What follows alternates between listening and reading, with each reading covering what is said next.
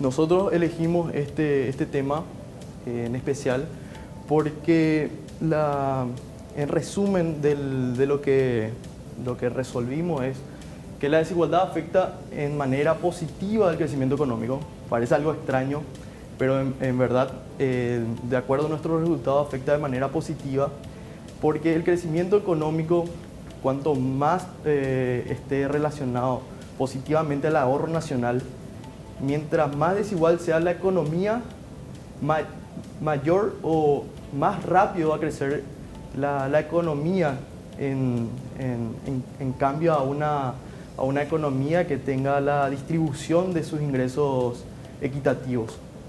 Y me, También- me- me parece interesante, Carlos, mostrar lo que tenemos acá en tu, en tu misma presentación.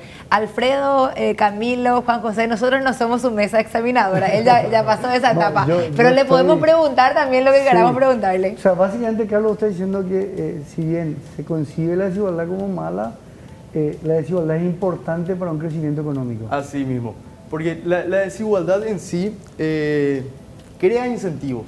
Crea incentivos porque eh, en, un, en un mercado competitivo el- la, la persona, el trabajador, siempre va a buscar, o sea, va a esforzarse para producir más. Esa, esa producción, esa mayor producción va a tener eh, compensaciones. Entonces, ¿qué pasa?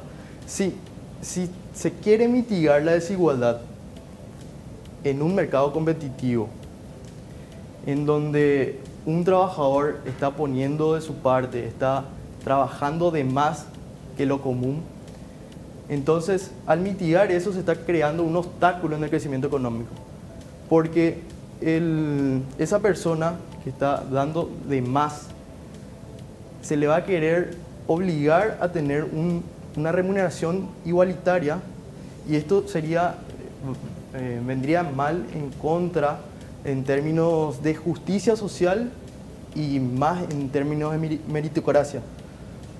Por lo general siempre hablamos de que no es en sí la desigualdad lo que se ve mal, sino que de pronto, que hay gente muy rica, siempre hay gente muy rica. Ahora, si hay gente muy rica que obtuvo su riqueza a través de cuestiones ilegales o lo que sea y que afecta a terceros, eso sí, por supuesto. El caso que ahora se está, eh, está en, en- la justicia de Ramón González Dar, por poner un ejemplo, ¿verdad? O sea, vos podés ser muy rico, pero a, a costa de un montón de haberle estafado a un montón de gente. Obviamente que ahí hablamos de un caso concreto, quiero nomás bajar a tierra tu, tu tema, eh, Carlos, y decirme, no tiene nada que ver, decime que Así tenés la confianza, pero quiero nomás bajar a tierra. Ahora bien, por el otro lado, no es que la pobreza en sí, sino que, que, que- no haya un mínimo de que la gente pueda tener lo digno para poder vivir, que, que- la desigualdad siempre va a haber. Sin embargo, que la gente no tenga esas oportunidades para tener lo, lo mínimo para poder vivir dignamente y darles a sus hijos esa dignidad que se merecen, es creo que lo que, lo que se pone en, Quizás, en quizás cuestionamiento. ahí Aporta un poco lo que decía Juan José, me parece muy importante, y son las condiciones al nacer. O sea, básicamente si nos planteamos, por ejemplo, una persona que tiene la capacidad de ser músico, ¿no es cierto? En una sociedad donde la desigualdad es muy grande, eh, ese talento, esa capacidad, y un poco cito al economista Amartya Sen, eh, básicamente no va a poder realizar porque la sociedad no va a ser capaz de absorber. Entonces, esta persona o, va a tener que dedicarse a otra cosa y no realizando ese potencial que lleva innato, o va a tener que buscar esa realización fuera del país. Bueno, y Carlos, a ver, contanos cómo hiciste tu trabajo, porque como decías al principio, el planteamiento suena así un poco extraño. ¿Cómo hiciste? Claro, claro. ¿Cuáles son tus indicadores o cómo fue tu metodología? Contanos más acerca de tu Sí. trabajo. Otro caso justamente eh, con lo que dijo Alfredo, con lo que dijo usted. eh, otro de los resultados que tuvimos, un poco extraño también, fue que el gasto público en sí afecta de manera negativa al crecimiento económico. Porque, o sea, en la teoría económica normal diría que mientras más gasto público tengamos, mayor sería el, el crecimiento económico.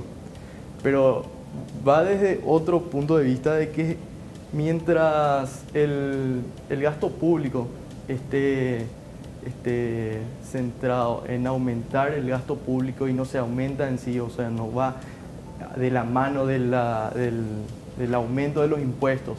O, esa, ese aumento del gasto público no, va acompañado de, la, inversión privada o aumento del, de consumo privado, eh, genera esa- esas, esas desigualdades, aumenta las desigualdades, eh, aumenta el gasto público, eh, no compensa la, inversión privada.